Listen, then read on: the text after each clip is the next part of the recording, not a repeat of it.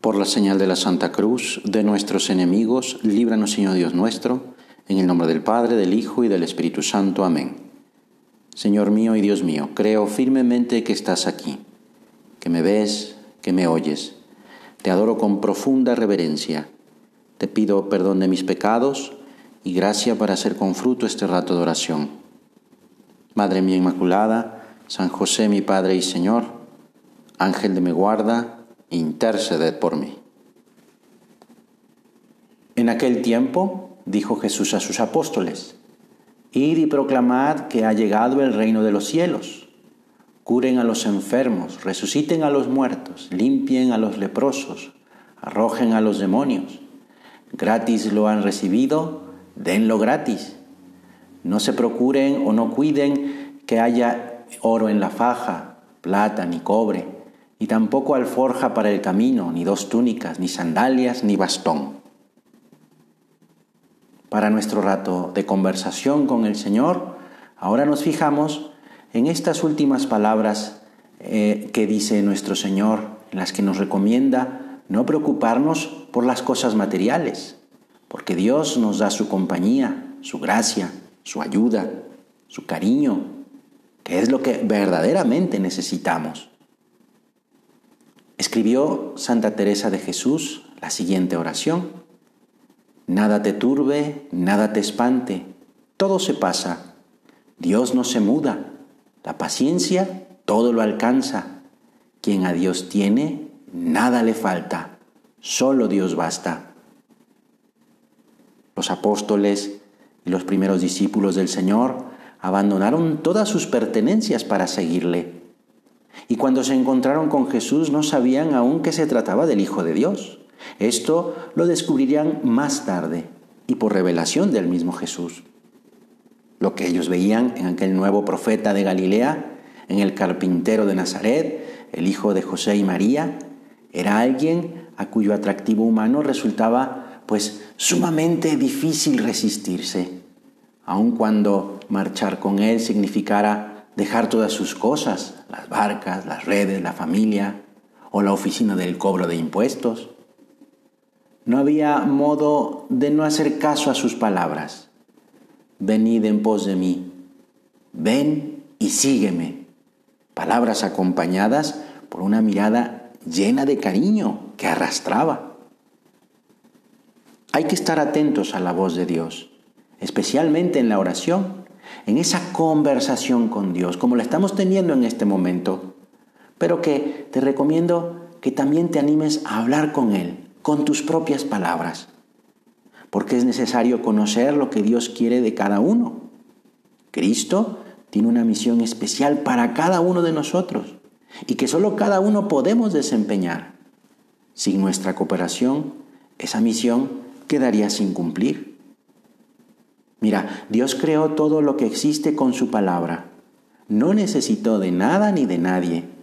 Sin embargo, para extender su reino por la tierra, quiere tener necesidad de nuestras personas, de nuestra inteligencia, de nuestras energías, de nuestra fe, de nuestro amor, de nuestra santidad.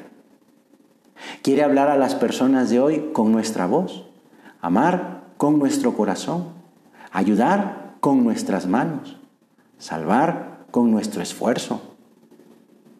Tú y yo estamos llamados a vivir bien nuestra fe. Es verdad que para ser fiel al Evangelio, para mantener nuestro amor a Dios, muchas veces hay que ir contracorriente, hay que vencer las tentaciones, hay que luchar contra pues las pasiones desordenadas y contra los enemigos del alma. Pero pensemos en los primeros cristianos que vivían en un mundo pagano, en medio de una sociedad corrompida, con persecuciones. Y ellos fueron fieles a Cristo sin dejarse arrastrar por el ambiente que era contrario. Sigue diciendo Santa Teresa, ¿ves la gloria del mundo? Es gloria vana, vacía. Nada tiene de estable, todo se pasa. Por eso aspira, busca los bienes del cielo, la gracia, a Jesús, que siempre dura. Si hay mayores dificultades, también habrá más gracia de Dios para superarlas. Optimismo en una palabra. escribió San José María, hijos míos, somos descendientes de Adán y de Eva y por lo tanto, como todos los seres humanos, inclinados a las cosas de abajo, después del pecado de nuestros primeros padres. Pero también somos hijos amadísimos de nuestra Madre Santa María. Si nos decidimos, si decimos todos los días, hágase en mí según tu palabra, como dijo nuestra Madre, cuántas tareas grandes, qué labor espléndida se hará en el mundo con la gracia de Dios. Y es que el mismo Cristo nos habla, nos habla de cruz. Es más, la aceptación de la cruz, del dolor que aparece en la vida de nuestro Señor es justamente algo que adquiere un relieve especial en la vida de Jesús. Cristo quiso morir en una cruz y su vida no fue precisamente una vida cómoda. Él va por delante porque Él mismo lleva todas nuestras dificultades, todas nuestras culpas.